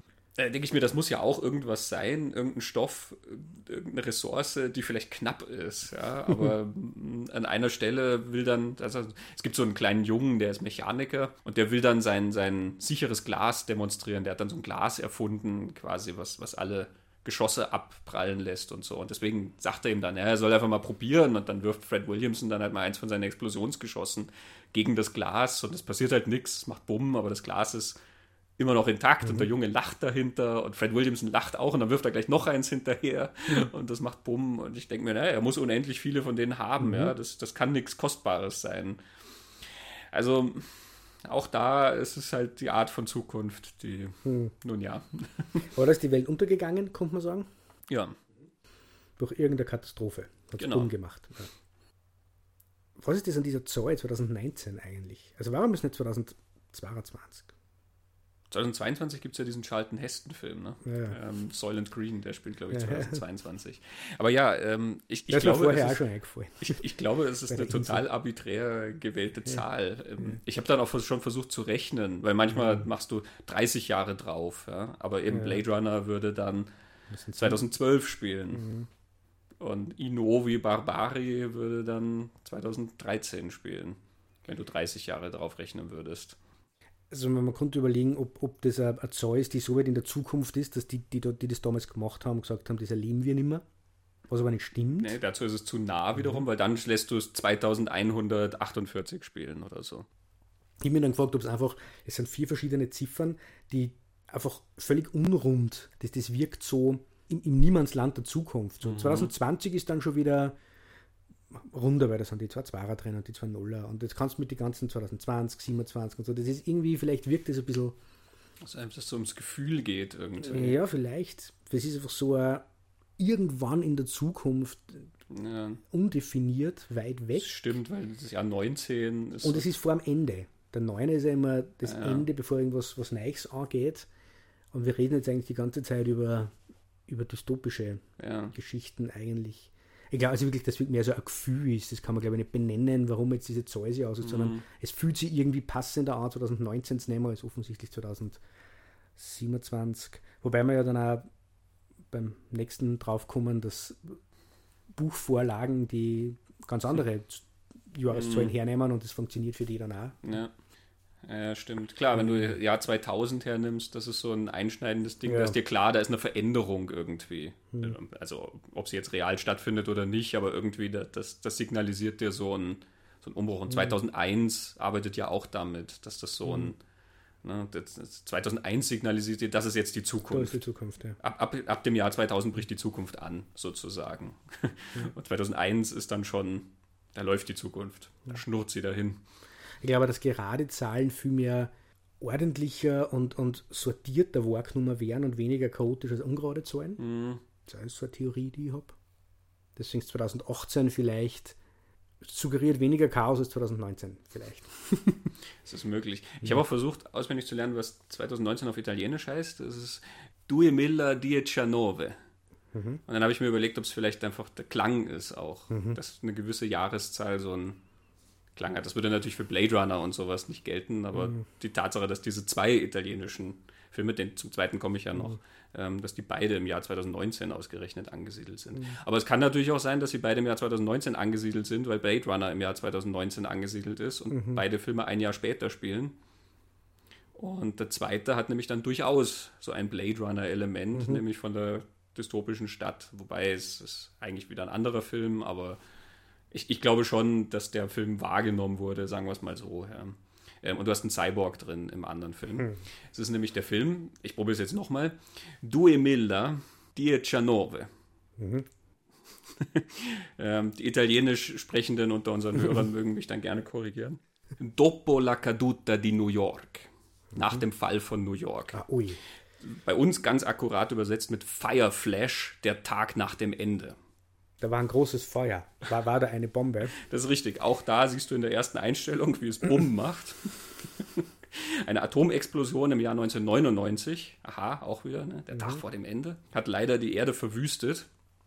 Und deswegen leben die Leute jetzt in so kleineren Gruppen und ziehen umher und haben so aufgerüstete Kampffahrzeuge. und es gibt diverse Mutanten. Also es gibt viele Leute, die irgendwie dann so ein bisschen hässlichen Auswuchs im Gesicht haben und so. Und du siehst dann so schön die verwüstete Skyline von New York. Also ein großer Teil vom Film spielt dann auch in diesem kaputten New York. Da bist du dann so ein bisschen, glaube ich, bei Blade Runner. Mhm. Ähm, du bist aber viel mehr in einem anderen Film. Mhm.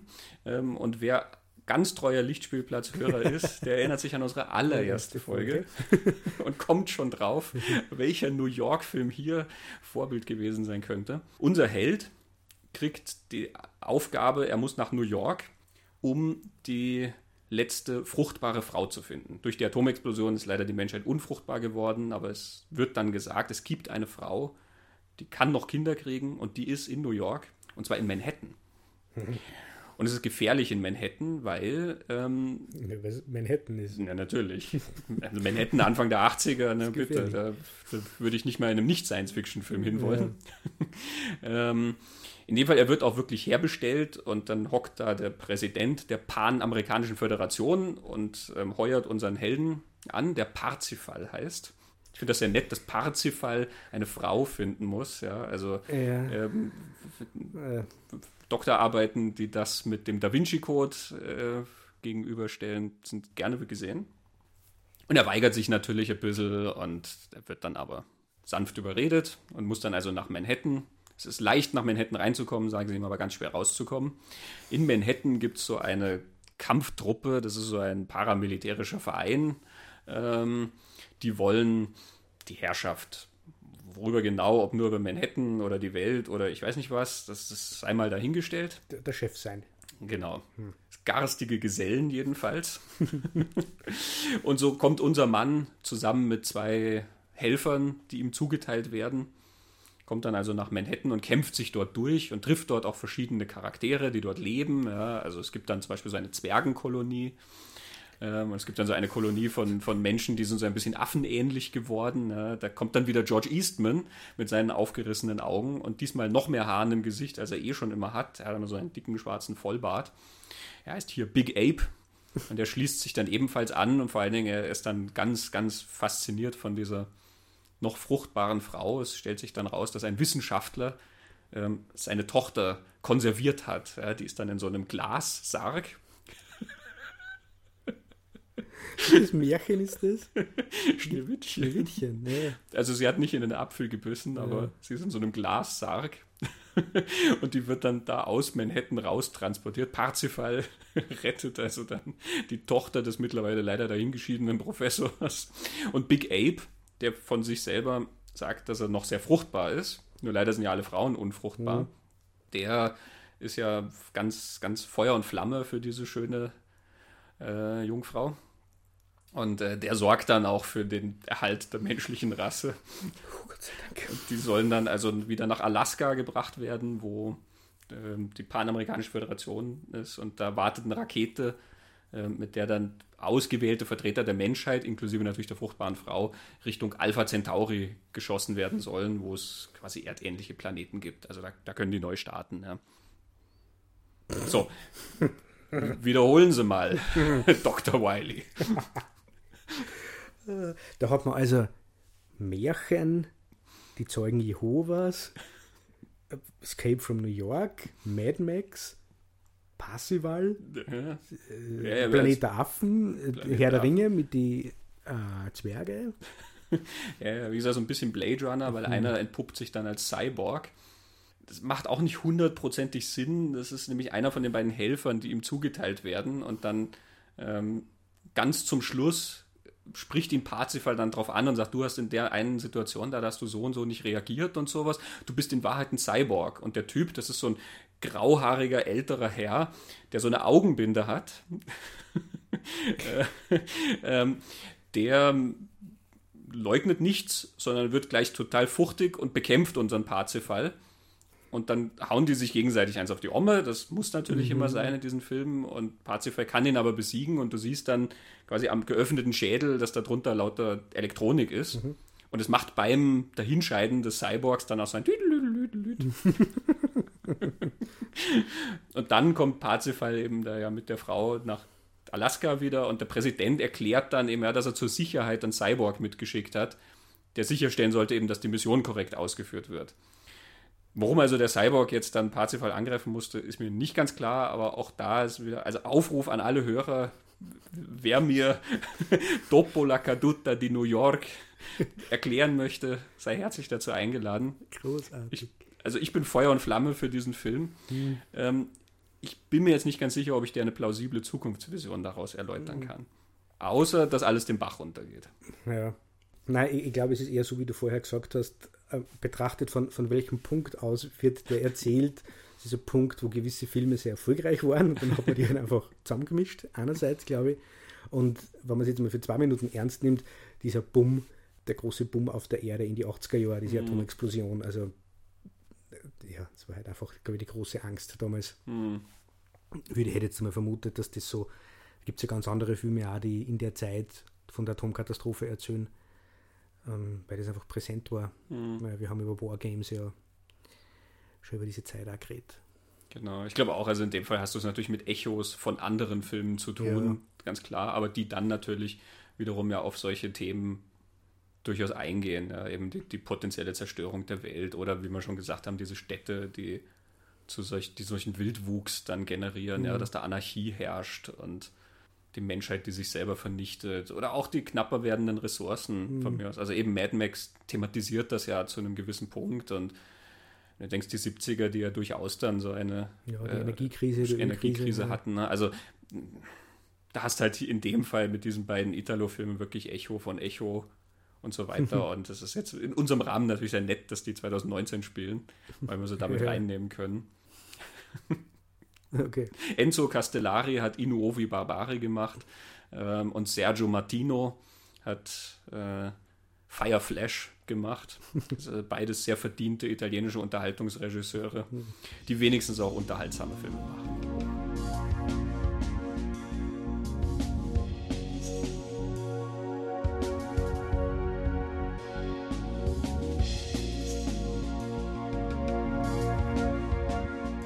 Kommen wir mal zum letzten großen Knüller.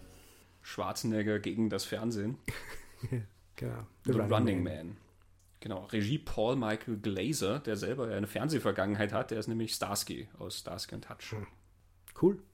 Wieder was gelernt. Mhm. das glaube ich, sein, also er hat mehrere mhm. Regiearbeiten gemacht, aber das ist, glaube ich, sein einer großer mhm. Film, weil ansonsten hat er ganz viel Fernsehen gemacht. Ja, und basiert auf einer Stephen King-Geschichte, beziehungsweise Richard Beckman-Geschichte, mhm. äh, Stephen King-Geschichte, die The Running Man heißt. Die Geschichte von Stephen King spielt ähm, 2025. Ah ja, wie, wie Geostorm dann. Ja, genau. Und es geht einfach darum, dass es eine Fernsehshow gibt, wo Menschen gejagt werden und wenn man das überlebt, kann man sehr viel Geld damit verdienen. Die Geschichte von Stephen King ist einfach eine sehr bitterböse, kritische und finstere Anklage an Fernsehen als, als Entertainment und quasi als neue Gladiatorenkämpfe. Genau. Ich habe die, die King-Geschichte, also die Vorlage ja nicht mhm. gelesen. Ist das in dem Fall dann auch so, dass die Menschen, die durch diese Fernsehshow geschickt werden, Verbrecher sind? Na, man kann sich freiwillig melden. Mhm. Also der meldet sich freiwillig, einfach weil er Geld braucht. Sein Kind ist krank, seine Frau äh, muss sich prostituieren, weil es einfach die, die Gesellschaft am Zerbrechen ist auch und, und es gibt halt eine, eine Klasse, die nichts hat äh, die alle nur Fernsehen und sich 15.000 Game-Shows anschauen und es gibt in dieser Geschichte mehrere Game-Shows, wo man sie halt vielleicht nur erniedrigen muss. So Dschungelcamp oder Light-Versionen vom Dschungelcamp, mhm. würde man heutzutage sagen. Ähm, dann kann man aber weniger Geld verdienen und wenn man halt bei diesem, beim Running Man mitmacht, wo es halt dann um Leben und Tod geht, irgendwie kann man mehr Geld damit verdienen. Und er möchte sie, weil er, weil er das braucht. Der Gesellschaft wird aber als Verbrecher präsentiert. Einer, der so lebt, äh, ist schon mal ein Verbrecher. Mhm. Also, und die Game Show bringt ihn dann auch dazu, dass er sie dass er kriminell tätig wird, weil er muss sie irgendwie verteidigen und dann wird er wieder als Verbrecher dargestellt und so weiter mhm. und so mhm. fort. Er ist halt auf der Flucht. Ähm, das sind aber alles Dinge, die, die, die Figur vorher weiß. Er weiß, was dann mit ihm medial gemacht wird, wenn er sich auf das einlässt. Und aber es ist quasi keine Diktatur, die die Leute dadurch auch sozusagen reguliert. Man könnte man so sagen, es ist nicht so ausbuchstabiert. Man konnte schon so sehen, dass weil das, das Fernsehen die Gesellschaft insofern so reguliert, weil dann Machtverhältnisse einzementiert werden und mhm. die Leute in einem Platz gehalten werden, beziehungsweise auch durch das, die Leute schauen sich Blödsinn im Fernsehen an und verblöden quasi und werden damit auch in einem Platz gehalten, weil es permanent unterhalten werden, Brot mhm. und Spiele, die Gladiatorenkämpfe einfach. Mhm. Ähm, das schirbt da wegen so unter. Und Stephen King hat ein paar Bücher geschrieben, wo er gerade dem, dem, Fernsehen gegenüber sehr, sehr kritisch ist. Mhm. Äh, was sehr lustig ist, weil ich glaube, er hat mit Verfilmungen von seinen Geschichten mehrere Millionen verdient. Ähm, vor allem mit den Fernsehverfilmungen von seinen Geschichten. Aber ähm, es ist nicht ausbuchstabiert, wenn man kommt zu lesen. Mhm. Das, das Spannende an, wenn ich, ich, ich schmuggel ja so einen geheimen Stephen King Podcast immer einer in den Mitspielplatz. Das Spannende an, an gerade dem Buch von Stephen King ist es erstens unter dem Pseudonym erschienen, das heutzutage jeder kennt. Ähm, er legt fast keinen Wert auf, auf Charakter. Mhm. Es ist ein völlig plotgetriebenes Ding, es ist fast nur in Hauptsätzen geschrieben und es fällt auf, weil King sonst ein bisschen anders schreibt und er hat das einmal erklärt, dass er gerade beim Running Man was ausprobieren wollte. Was passiert, wenn man sich nur auf die Plotgeschichten, er wird da die Handlung vorangetrieben und nur das Nötigste, was er an Charakter, Atmosphäre, Motivation quasi braucht, ist drin. Und King ist ja sonst einer, der es ja auslässt. Das ist ja ein recht dünnes Buch, er lässt mhm. sehr, sehr aus über seine Figuren, Beziehungen und so. Das interessiert ihn ja eigentlich. Das macht es ein bisschen speziell. Ist aber jetzt da nicht sein aufregendstes Buch. genau. Denn im Film ist es ja so, unsere Hauptfigur Arnold Schwarzenegger ähm, ist ja Polizist und du siehst ihn am Anfang bei so einem Einsatz, also er ist Hubschrauberpilot und es gibt irgendwie am Boden in der Stadt gibt's, äh, Demonstrationen, Aufständige, die, weil sie nichts zu essen haben, halt also mhm. auf die mhm. Straße gehen. Ja? Und er kriegt dann die, die Order über den Kopf, dass er, er soll auf die schießen, er soll die alle niederschießen. Mhm. Und er sagt halt, die sind, die sind unbewaffnet, ja? die wollen einfach nur was zu essen haben. Und sie sagen ihm dann, na, er soll die Befehle ausführen und so. Und wenn er sich dann weigert, dann ist sein, sein, sein Co-Pilot, greift ihn dann an und sie überwältigen ihn dann und dann wird er halt eingesperrt. Und dann werden die Aufnahmen dieses Einsatzes werden dann halt so umgeschnitten, als würde er reinschießen. Also, hm. ja, dann, dann kommt sozusagen von, von der Kommandozentrale kommt dann irgend sowas wie, nein, tun Sie nichts, kehren Sie um ja. und, und dann kommt sein zur Hölle mit euch und dann kommen halt Schussgeräusche und, und Leute sterben und was weiß ich. Also so wird das dann umgeschnitten und er wird damit mhm. als der, der große äh, Verbrecher mit dem Massaker hingestellt. Das ja. passt wieder zu, wie, wie, wie, Stephen King diese Welt beschreibt, wie diese mhm. Medien funktionieren. Das wird dazu passen. Ja. Ja. Mhm. Und dann wird er eben in diese Spielshow geschickt. Also mhm. Also das heißt, die, die dort teilnehmen, sind alle unfreiwillig dort. Mhm. Ähm, das wird dann auch erklärt, eben, du kriegst dann von Gericht einen äh, Agenten zugewiesen. das fand ich sehr nett. Du kriegst keinen Verteidiger, sondern einen Agenten zugewiesen, der handelt dann aus mit dir, wo du dann teilnimmst, ja, und wie. Ähm, und versprochen wird dir ja dann in der Game Show tolle Preise, die du gewinnen kannst. Und einer der tollen Preise ist zum Beispiel ein Prozess vor einem Schwurgericht. und die ganz tollen Preise sind dann vielleicht sogar Bewährung oder Freispruch. Äh, viel kritischer als die Buchvorlage. ja, natürlich auch nur bis zu einem gewissen Grad, ne, aber ja. diese, diese Satire ist da schon, mhm. schon durchaus, durchaus trefflich da drin. Weil eben dieses, dieses Brot- und Spiele-Konzept dann natürlich mit einem diktatorischen Staat mhm. dadurch kombiniert wird. Deswegen habe ich danach ja. gefragt auch, ne, ob, ähm, also das wird halt dadurch sehr, sehr gesteuert mhm. dann. Und die Auflösung, und das ist dann natürlich wieder das, das Naive daran letzten Endes, es ist egal, wie diktatorisch der Staat ist, sobald, es braucht einfach nur einen Steirer, der, zäh genug ist, um mit dem ganzen Laden aufzuräumen. Ja. Ähm, also das ist klar, der kämpft sich ja dann durch diese Spielshow und ähm, tritt siegreich hervor. Und dann, er erledigt ja den Showmaster. Mhm und dann, sie finden die Originalaufnahmen von seinem Einsatz, die finden sie irgendwie im Archiv vom Fernsehsender und das wird dann, da gibt es dann so einen Rebellenuntergrund, die senden das dann irgendwie über die, über das tatsächliche Fernsehsignal und dadurch sind die Leute dann über die Wahrheit aufgeklärt. Mhm. Ähm, und beides ist natürlich total naiv. Ja. Du bekämpfst den Staat damit, dass du dir eine Fernsehshow kaputt machst oder den, den Moderator umbringst oder so. Ähm, und in der Welt, wo jedes Bild ja manipuliert werden kann, ähm, besteht die Wahrheit dann trotzdem daraus, dass du einfach die richtigen die Bilder Wahrheit, sozusagen ja. schickst. Ja, die Leute erkennen das dann automatisch. Mhm. Und es ist nicht etwa eine weitere Manipulation. Mhm. Aber das Interessante ist, dass diese manipulierten Bilder da drin thematisiert werden. Du hast ja dann in einer Sequenz auch, nachdem diese Spielshow ja dann so ein bisschen aus dem Ruder läuft und Arnold und seine Kumpanen sind ja einfach zu stark und überleben alles und so. Und dann wird ja für die Masse das so inszeniert, dass andere Leute umgebracht werden und das wird gefilmt und dann werden die Gesichter da drauf gelegt. Mhm. Dass du, du siehst dann einen Kampf, wo Arnold stirbt und in Wahrheit war das halt einfach irgendjemand anderen, den die da reingeschickt haben und dann haben die das am Computer manipuliert und so verändert. Mhm. Das ist natürlich ein interessanter Gedanke. Der Film ist von 1987. Mhm. Ähm, weil wir ja heute in einer Welt sind, wo du den Bildern ja eigentlich nicht mehr trauen kannst, die du siehst. Mhm. Ist es, ich habe den Film in der Schule mal gesehen, ich kann mich fast nichts erinnern. ähm, oder in der Schulzeit, bitte jetzt nicht meine, meine Lehrer da äh, in der Schulzeit. Moment, im Unterrichtsfach Medienbildung? ähm, weiß zum Beispiel nicht mehr, ist diese Game Show ein, ein eigenes Areal, durch die sie die bewegen? Oder ist es unsere echte Welt, weil im Buch ist, der wird einfach in die Welt entlassen, reist dann nach Boston und, und, und durch ganz Amerika halt und wird auch verfolgt und die richten dann in der Welt jede Menge Schaden an. Mhm. Es ist so eine Mischform. Mhm. Also die haben da irgendwie, die werden da wo runtergeschickt und müssen da so ein Areal durchlaufen, wo dann eben auch die Kämpfer drin sind. Und sie treffen dann dort aber zum Beispiel auch eben diese Leute vom Untergrund oder sie mhm. kämpfen sich dann da so durch, dass sie eben in diese Archive vom Fernsehsender kommen. Also es scheint kein ganz abgesperrtes Areal zu sein, sondern sie werden da irgendwie so durchgetrieben und das gehört da irgendwie dazu. Also das ist so halb. Aber die rennen jetzt nicht durch die tatsächliche Stadt dann, wo sie auf Zivilisten oder sowas treffen würden. Das ist nicht drin. Okay. Wahrscheinlich gibt es mhm. einfach so Punkte, wo du theoretisch ein- und aussteigen kannst oder irgendwie so. Mhm. Also nett ist auch dem, diese, diese, diese Start, der da gezeigt wird, weil du vorher China erwähnt hast mit den äh, Karma-Punkten. Ähm, in Running Man taucht das dann auch auf. Das, das wird am Anfang verkündet, eben der Oktober, es ist Oktober und das ist der Bonusmonat. Da verdienst doppelte Punkte, wenn dein Freund oder Verwandten anschwärzt. es wird natürlich auch nur so ein bisschen als mhm. ebenso als zynischer, satirischer ja. Gag reingeworfen, aber die Idee ist natürlich dahinter, du sammelst Punkte als guter Bürger, so Verhaltenspunkte mhm. letzten Endes, ne, und gleichzeitig musst du im Stasi-Gedanke mhm. deine, deine Mitbürger irgendwie anschwärzen. Mhm.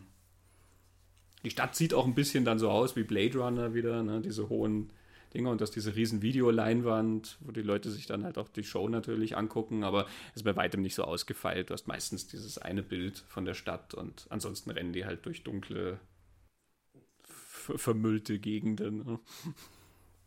Ja, das ist im Buch auch so drin, oder dieses Element, wie du gesagt, die, die manipulierten Bilder, dieses, er trifft dann auf Zivilisten, alle möglichen Zivilisten, die, und manche von denen haben ja die Show gesehen und sie wissen, wer er ist. Mhm. Mit dem spielt ja diese Fernsehshow. Äh, dass die eigentlich keine Chance haben. Und da kommt dann immer wieder der Satz, es ist ein Verbrecher, es ist ein ganz ein übles Subjekt und, und, und äh, der sagt, das stimmt nicht. Und sie sagen, ich habe im Fernsehen gesehen. Ich habe gesehen, was sie gemacht haben. Mhm. Ja, manipulierte Bilder und das Thema haben wir heute massiv. Also das Blick auf unsere Zukunft. Äh, aber gleichzeitig wird heutzutage, sagen wir glaube ich schon diesen, diesen Schritt weiter, vielleicht nicht jeder Mensch auf der ganzen Welt, äh, aber dieses Wissen darum, dass Bilder manipuliert sind, dass man gar nichts mehr glauben kann. Mhm.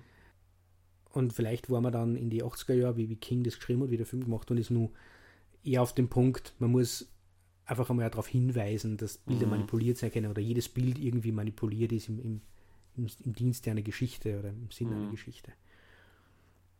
Eben, also hier in der Filmversion ist der Gedanke ja dann trotzdem Sehen ist Glauben. Ne? Also du, mhm. du, präsentierst den Leuten was und das ist dann die falsche Geschichte vom Massaker, was Arnold mhm. Schwarzenegger verursacht hat. Das glauben die Leute und sind alle ganz empört.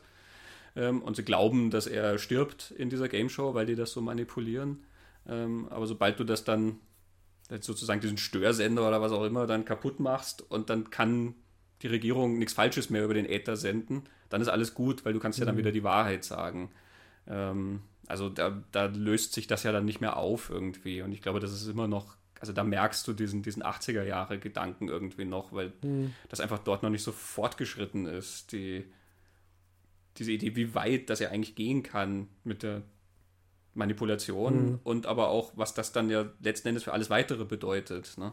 Also es gibt die Manipulation und die Wahrheit, mhm. aber wie stellst du das dar? Wie, wie, wie verkaufst du das? Ne? Und, und das wird ja hier überhaupt nicht mehr dann weitergedacht. Sobald jemand die Wahrheit sagt, ist alles gut. Mhm. vielleicht ist aber auch noch so eine, eine Entscheidung für die Geschichte gewesen, oder? Zu sagen, wir wollen eine, eine optimistische Geschichte erzählen, dann doch, weil Carpenter ja zur gleichen Zeit andere Enden mhm. erzählt hat. Äh, und immer Running Man, das Buch endet anders. Also da geht auch der Showmaster drauf, aber es geht unsere Hauptfigur drauf, es geht mhm. seine komplette Familie drauf. Es ist eigentlich so ein John Carpenter-Ende. Also das Buch endet damit, dass der so ein Flugzeug in, ins Büro, im Hochhaus, ins Büro mhm. direkt beim Fenster vom, vom Showmaster steuert und rammt ihn vom Schreibtisch weg. So quasi, mhm. so endet das Buch. Und es ist aber relativ klar, dass da jetzt quasi unser, unser Held stirbt und es ist auch der Bösewicht stirbt, aber es ist halt irgendwie klar, dass das jetzt nicht viel an dem System und am Konzept mhm. ändert, weil er vorher sehr lange erklärt hat, wie, wie imprägniert die Gesellschaft so ist, schon ist. Es wird einfach weitergehen, nur das ist so ein kleiner Sieg, aber das System bleibt bestehen. Ja, sie leben zum Beispiel. Mhm, Genau, ja. Ja, also es ist auch was, was an anderen Dystopien mich, mich oft so ein bisschen stört, ähm, wie einfach dann letzten Endes alles gekippt werden kann. Der, der schlimmste Fall ist, finde ich, immer Equilibrium. Aber der, der ist sowieso, also ne, alles, was du brauchst gegen den faschistischen Staat, ist einfach ein bis an die Zähne bewaffneten Mann, der im Namen der Freiheit und im Namen der Menschenrechte dann einmal 500 Leute umnietet. Das ist das amerikanische Ideal, oder? Ja, aber hallo. und dann ist Sense mit, mit Faschismus und so. Dann, ist, dann herrscht wieder die Freiheit. So. Und ja. hier ist auch, du brauchst halt einfach immer einen so einen aufrechten Kämpfer oder manchmal sind es halt ein paar. Ist irgendwie so ein, so ein, Trupp, aber es ist sehr einfach zu lösen letzten Endes. Mhm. Und es ist jetzt auch, um, um so wieder auch ein bisschen den Bogen zu spannen mit den Filmen, die wir jetzt hier mhm. haben. Ne? Blade Runner hat das ja gar nicht. Also in Blade Runner ist egal, was die machen, diese Welt besteht so. Ja. Ähm, ob der jetzt die Replikanten erledigt oder ob die Replikanten ihren Schöpfer erledigen oder was auch immer, das, das ändert sozusagen nichts an der Beschaffenheit dieser Welt und an dem Grundproblem, was da gezeigt wird. Mhm. Ähm, während natürlich in The Island, klar, kann, können die dann zum Schluss das Ganze auffliegen lassen und diese ganzen Klone befreien und so weiter. Ne? Alles ist gut. Mhm.